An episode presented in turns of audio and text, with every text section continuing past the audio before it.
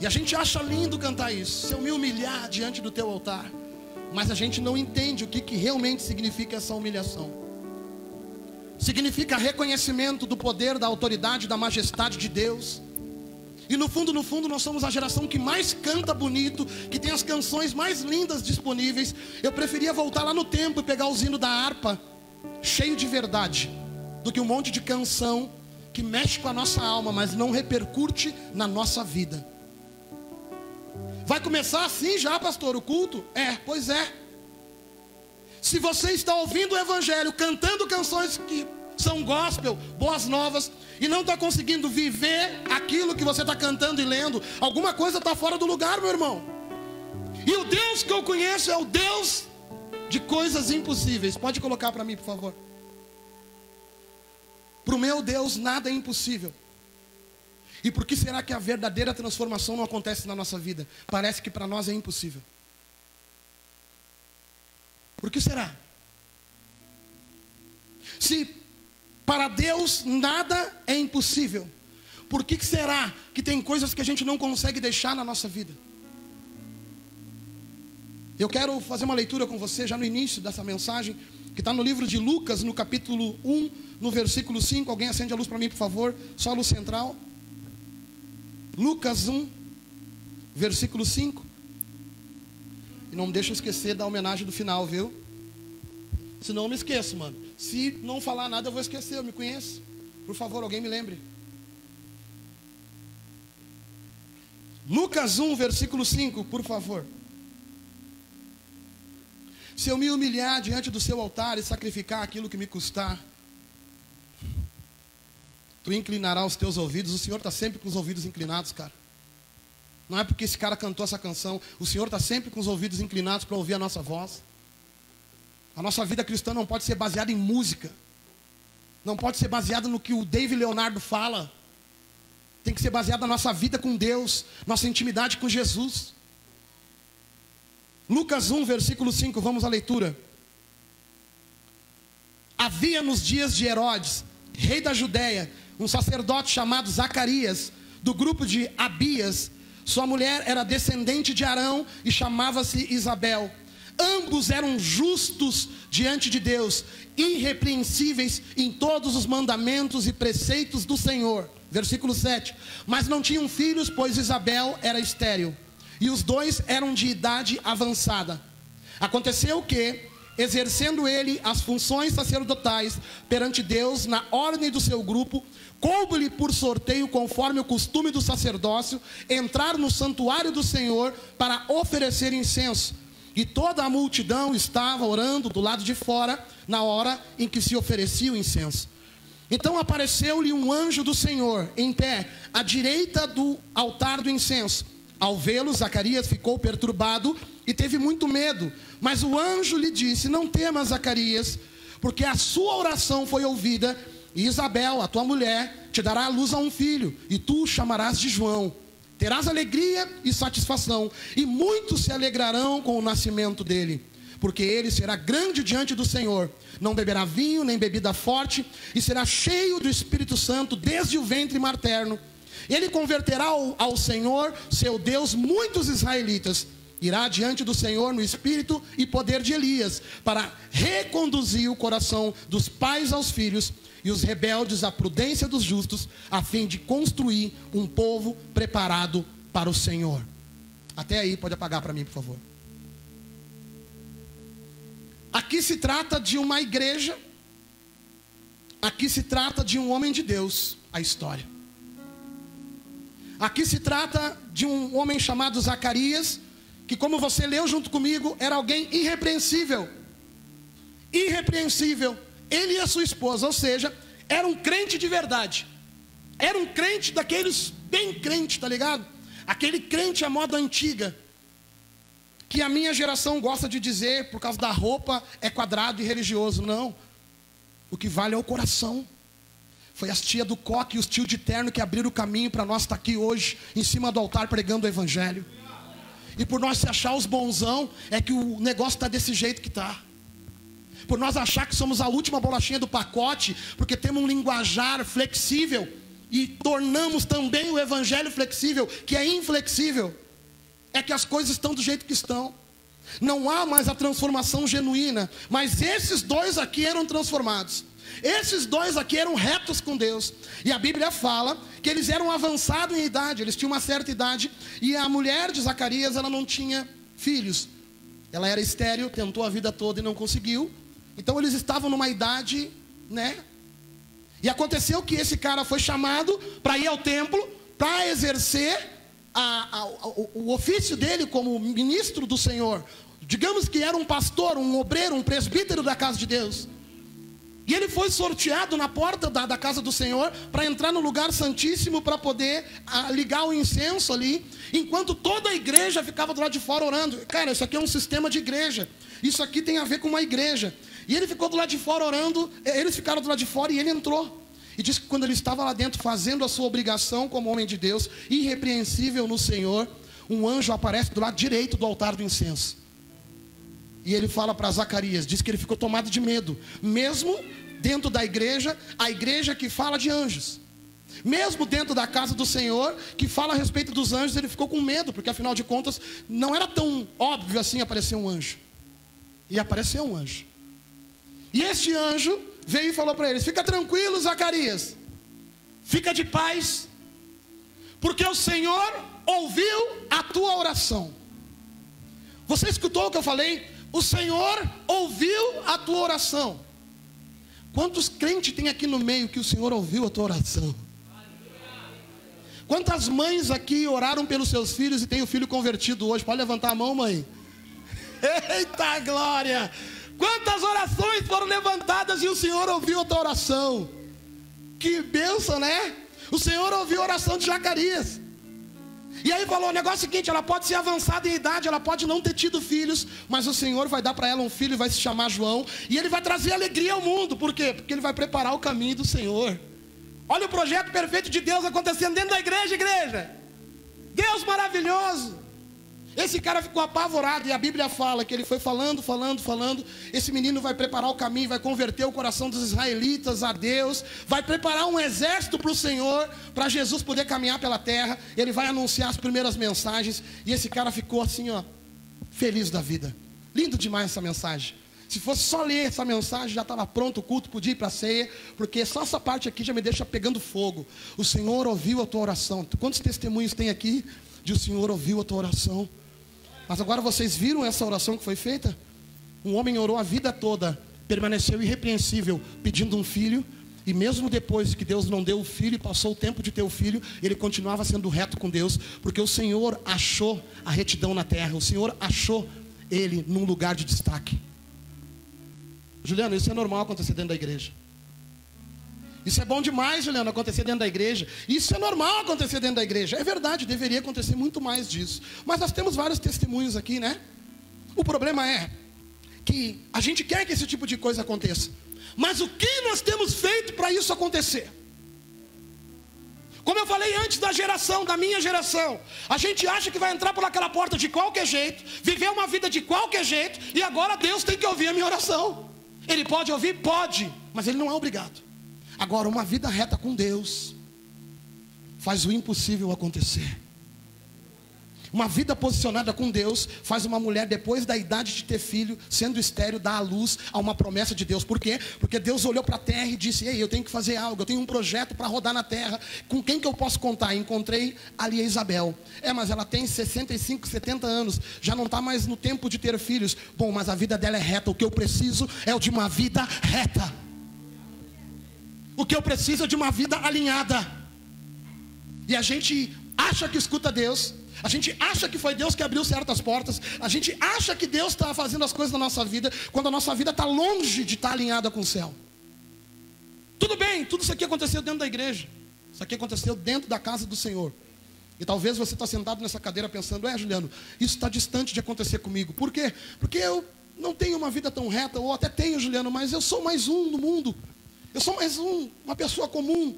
Eu sou mais uma pessoa que não, né, não se destaca tanto.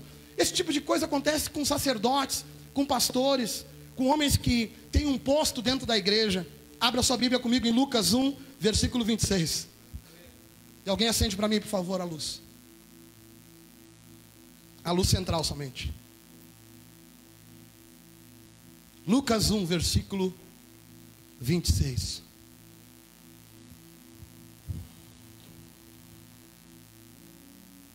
Glórias ao Senhor Jesus. Glórias a Deus. Aleluia, Jesus. Lucas 1, 26. Vamos à leitura? No sexto mês, o anjo Gabriel foi enviado por Deus a uma cidade da Galiléia chamada Nazaré, a uma virgem comprometida a casar-se com um homem chamado José, da descendência de Davi. O nome dela era Maria. O anjo veio onde ela estava e disse: Alegra-te, agraciada, o Senhor está contigo. Mas, ao ouvir estas palavras, ela ficou muito perturbada e começou a pensar: que saudação seria essa? Então o anjo lhe disse: Não temas, Maria, pois encontraste graça diante de Deus. Versículo 31. Ficarás grávida e darás à luz a um filho, a quem darás o nome de Jesus. Ele será grande, se chamará Filho do Altíssimo. O Senhor Deus lhe dará o trono de Davi, seu pai. Ele reinará eternamente sobre a descendência de Jacó, e o seu reino não terá fim. Versículo 34.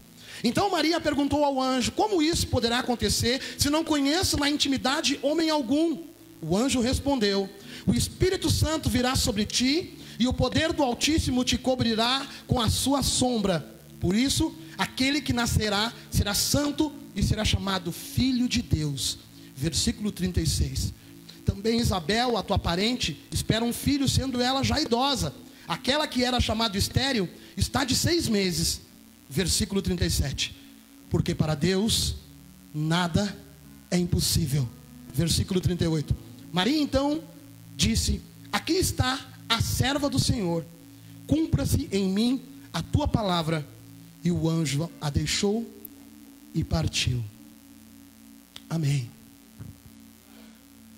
Tudo bem, o que aconteceu antes foi dentro da casa de Deus, no templo de Deus, com homens de Deus, com um homem com 70 anos de idade e uma vida com Deus, mas agora aqui se trata de uma menina comum, de 15 anos de idade, você sabia?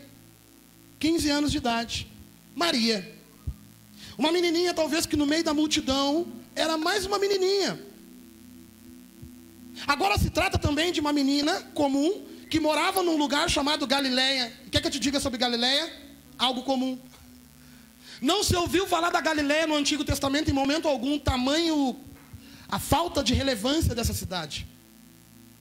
Aí Deus olha para a terra, encontra uma menina de 15 anos, num lugar improvável, comprometida com um homem para se casar.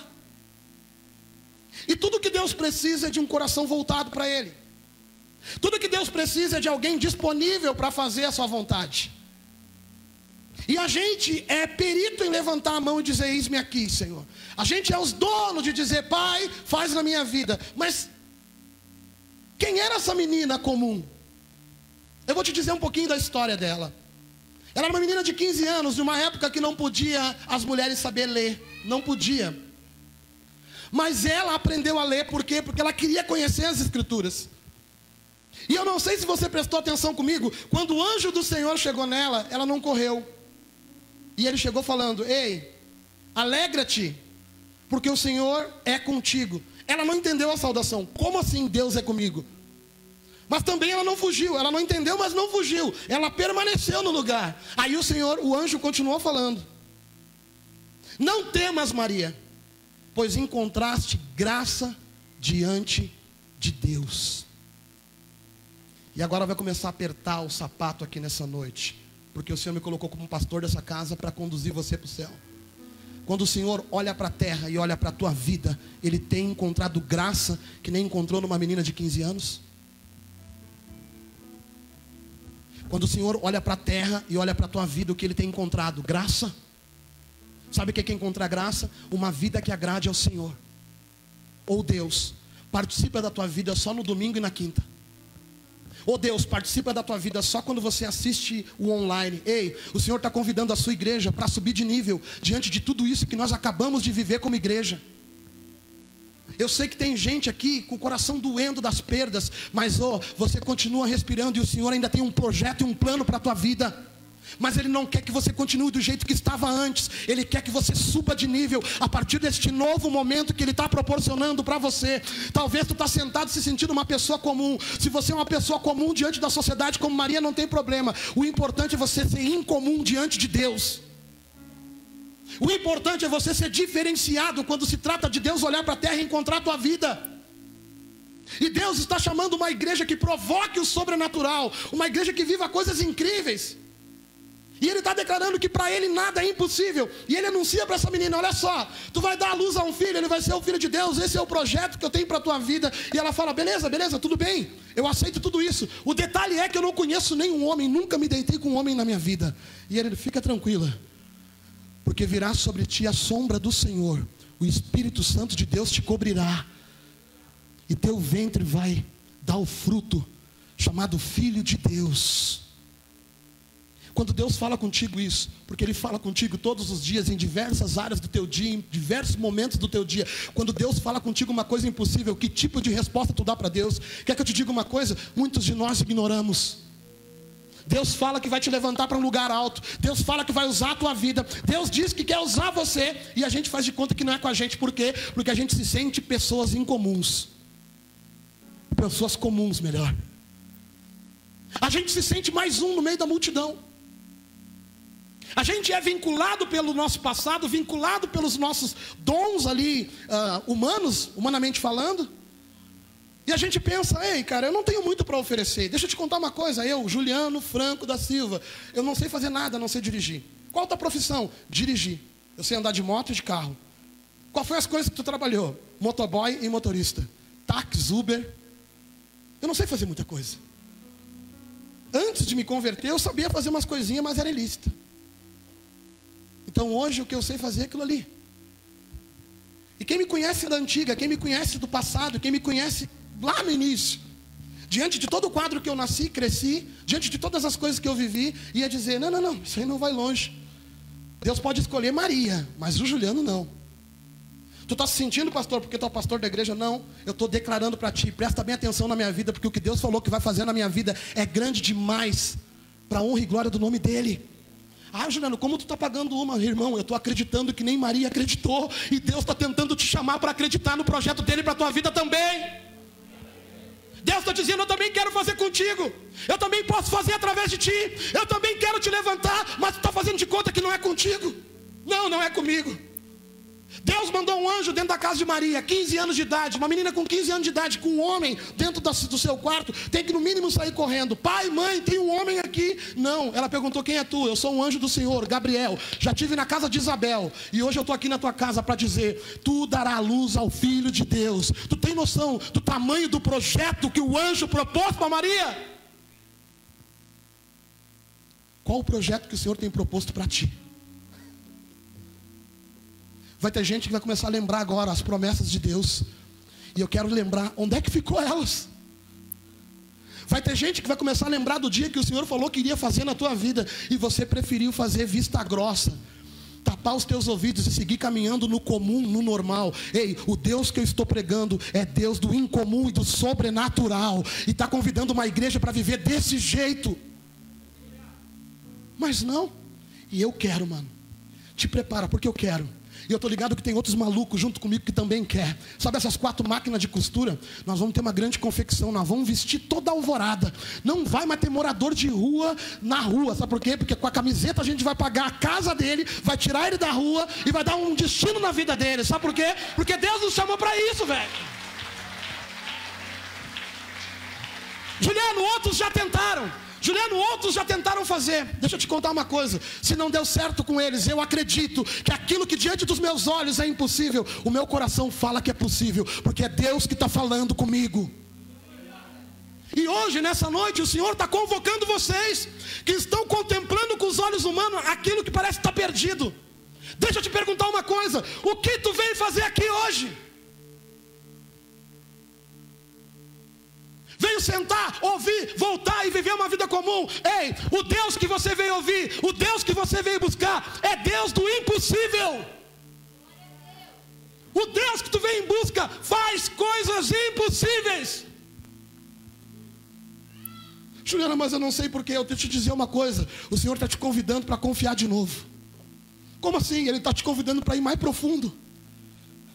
Ele está te convidando para ter a mesma vida reta que Zacarias e Isabel. E também uma vida entregue ao Senhor, como a de Maria. Juliano, mas eu não sinto mais o mesmo fogo no meu coração, eu não tenho mais a mesma vontade em mim. Então o milagre que tu precisa hoje é Deus te reacender algo que tu foi um dia.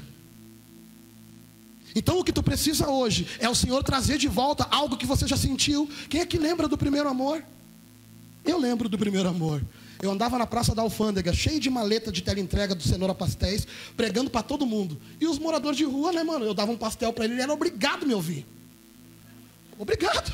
Ô, oh, mano, Jesus mandou te dar esse pastel aí. E a fita é o seguinte, ó.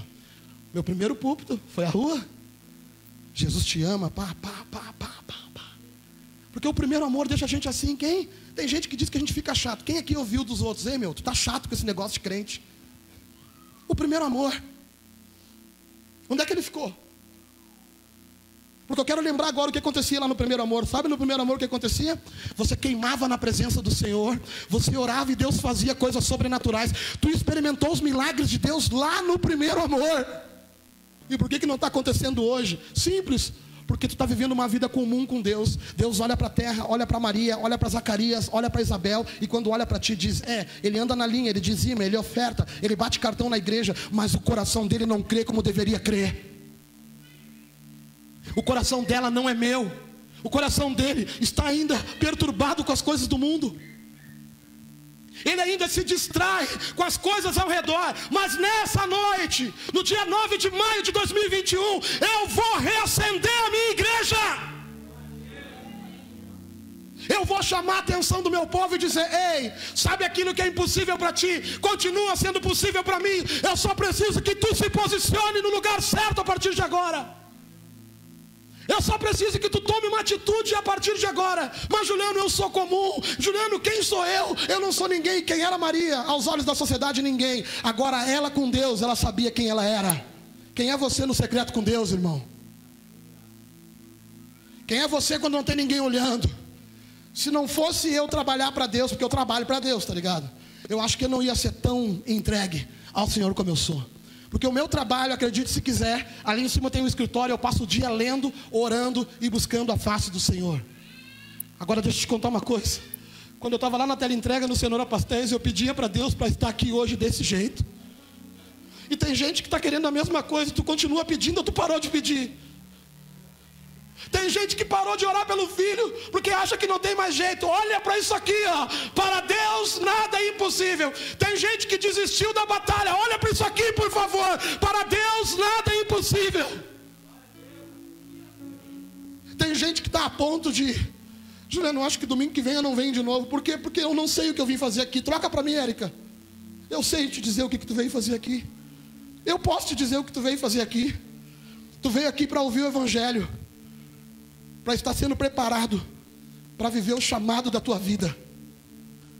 É isso que tu veio fazer aqui. Tu veio aqui para o Senhor acender a tua fé de novo e não para você sair daqui dizendo: "Nossa, que culto". Tu veio aqui para ser confrontado pela palavra e ver o lugar que tu está. Para rever os teus conceitos, os teus valores. Tu veio aqui porque Deus ama a tua vida e deu um jeito de você vir aqui mesmo que nos aparelhos. Para dizer: "Ei, olha só, Tu está andando com a água na canela. E eu não sou Deus de andar com água na canela. Vem para o profundo comigo. Vem para o lugar do sobrenatural. Porque esse lugar ainda está de pé para uma geração que não conhece. Não adianta nada, irmão, nós ir para a Praça Central de Alvorada e achar que nós somos bambambam bam, bam, porque enchemos de carro bagulho e enchemos de gente. Isso é nada se não tiver frutos na nossa vida. Se você sair de lá o mesmo, me perdoe, não adiantou nada. Pagamos pelo sol, demos cachorro quente, comemos outros, juntamos um dinheiro, só isso. O Senhor não quer isso.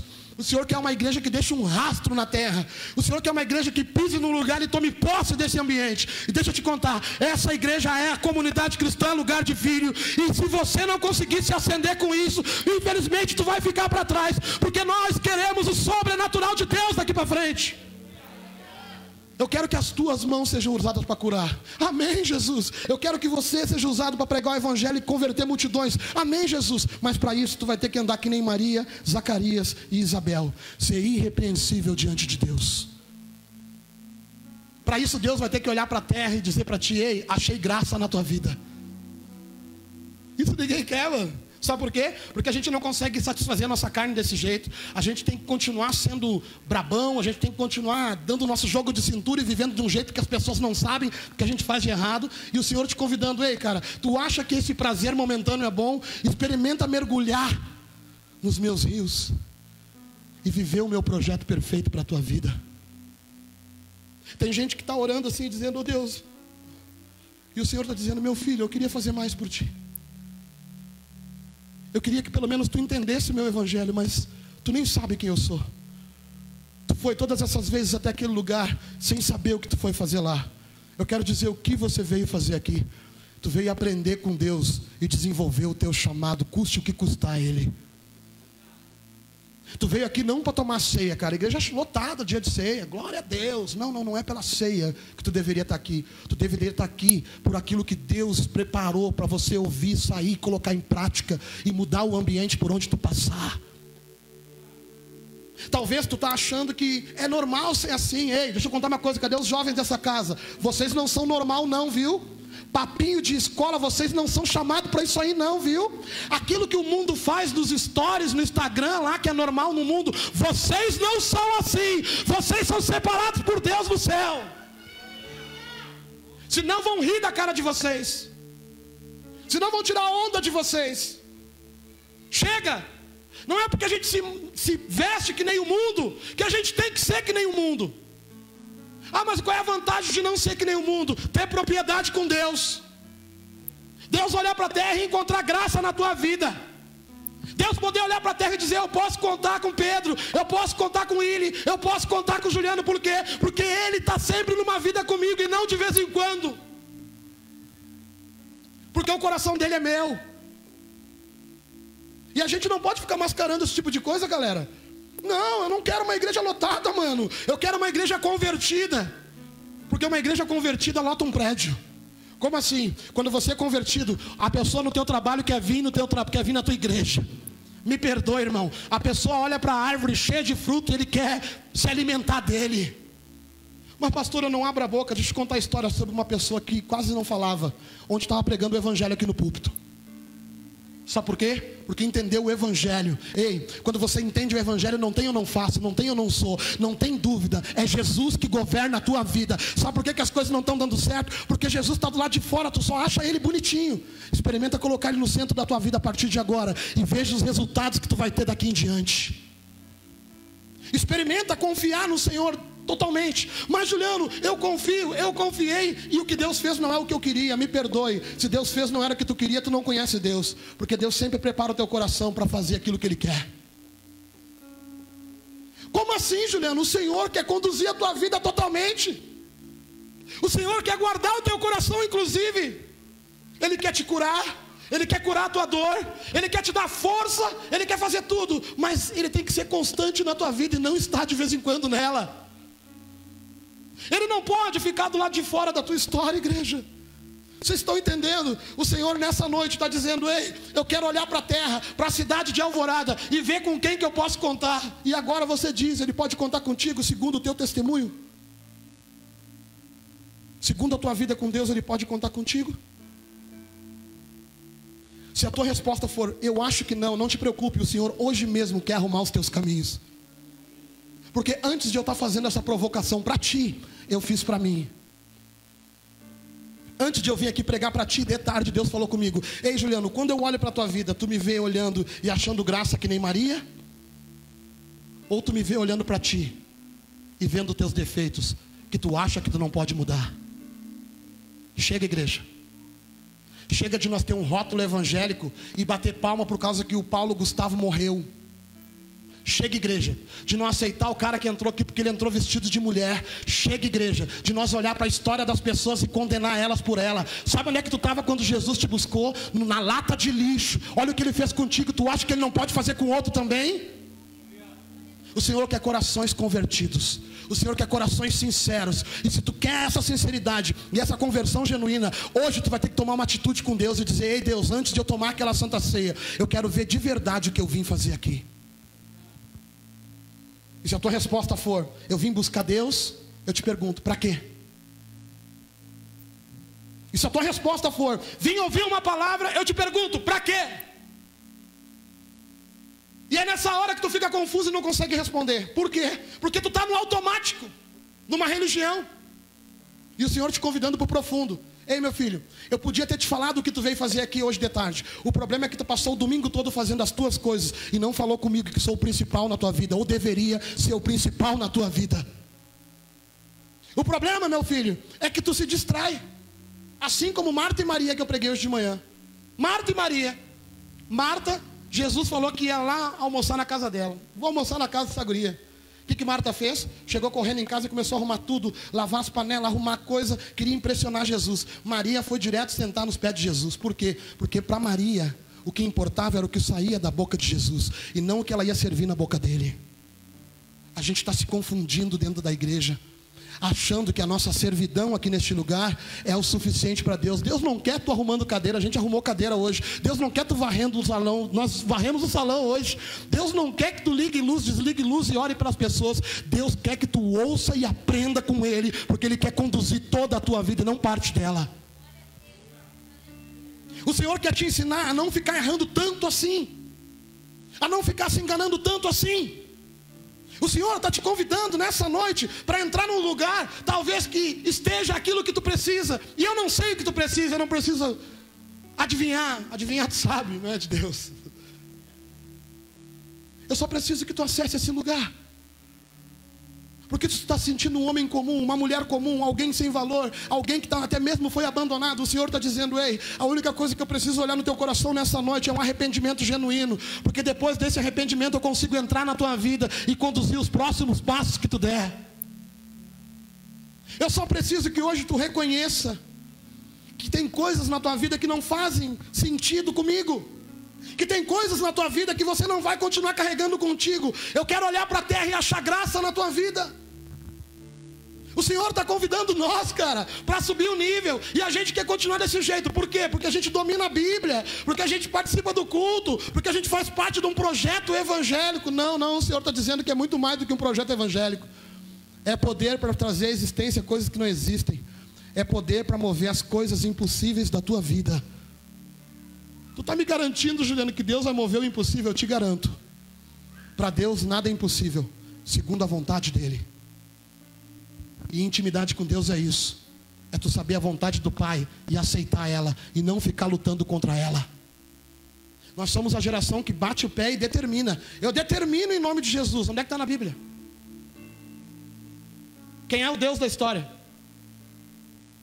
Quem é o Deus da história aqui que determina as coisas? Tu é filho, herdeiro. Te contenta com isso. Agora, quando você agrada o coração do Pai, o pai olha para ti e diz: Ei, esse é meu filho amado em quem eu tenho prazer. Essa eu posso contar com ela para usar na terra. Esse eu posso usar a vida dele para construir algo. Você está preparado para isso, igreja? Ou você vai continuar vivendo do mesmo jeito, fazendo as mesmas coisas e querendo ter moral com o céu? Ah, pastor, eu achava que o culto hoje ia ser tremendo. E é, irmãos, eu estou te preparando para morar no céu. E não se entra no céu de qualquer jeito, velho.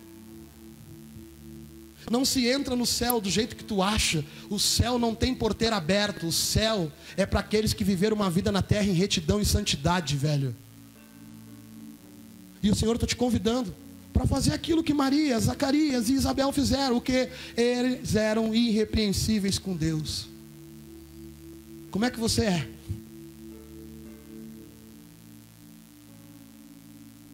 Juliano, eu não consigo. Para Deus nada é impossível. Se você tomar uma atitude hoje, Deus muda o teu quadro a partir de agora. Não, eu falo isso daí direto, sabe? Eu falo isso daí direto. Tem coisas que eu chego assim e digo, pô Deus, eu queria tanto ser diferente. Deus, eu queria tanto ser assim. E Deus me responde, engraçado. Tu ora para pregar no domingo, tu ora para pregar fora, tu ora para fazer música, tu ora para ler livro, tu ora para escrever livro, tu ora para um monte de coisa. Agora não tem coragem de orar por transformação. Encara a tua realidade, meu filho. O Senhor está chamando a gente hoje para encarar a nossa realidade e responder para nós mesmos. Eu vim fazer o que aqui? Eu vim ser preparado por Deus para viver o meu propósito. Eu vim ser moldado por Deus para enfrentar os problemas da minha vida, para glorificar Ele diante de todas as circunstâncias. Você veio aqui aprender com Jesus, a dar respostas no meio dessa geração. Quando toda geração caminha para a esquerda, tu vem na contramão pela direita, por quê? Porque tu acredita, porque tu crê. É isso que tu veio fazer aqui, fazer algo que te faça ser diferente no meio do povo, e não mais um. Viver de uma forma que Deus olhe para a terra e diga: Ei, quem que eu vou chamar? Vou chamar a Juliana. Por quê? Porque a vida dela está no meu altar. A vida dela é minha. A tua vida é do Senhor? Ou tu ainda continua fazendo o que tu quer da tua vida? Vem fazer o que aqui? Pedir para Deus te ajudar a vencer aquilo que tem te derrubado, te destruído? Ou veio pegar mais um culto e voltar para casa do mesmo jeito. Ei, o Senhor não quer que tu volte com as tuas mãos sujas de novo, ou disposto a sujar ela de novo. O Senhor quer que tu volte para casa com as tuas mãos limpas, purificadas, para ser instrumento dele nessa geração, para mudar histórias e ambientes por onde tu passar, porque ele conta com a tua vida. Se coloca de pé nessa noite.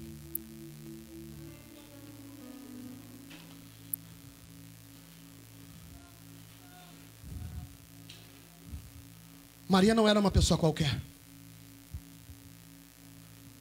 Maria tinha se preparado para o Senhor.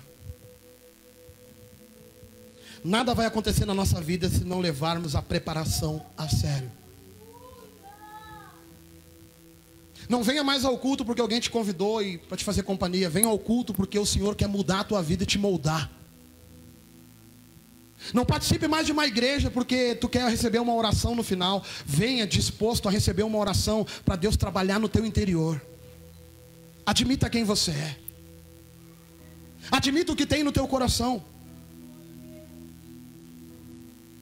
Se nós estivermos no centro da vontade de Deus e preparado, nada será impossível para Deus na nossa vida.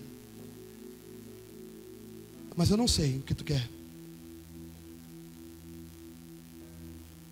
Eu não sei o que passa na tua cabeça, só sei de uma coisa: o Senhor está aqui hoje, procurando na terra, não pessoas irrepreensíveis que nem Zacarias e que nem Isabel, que nem Maria, pessoas com o coração arrependido para se tornar que nem eles.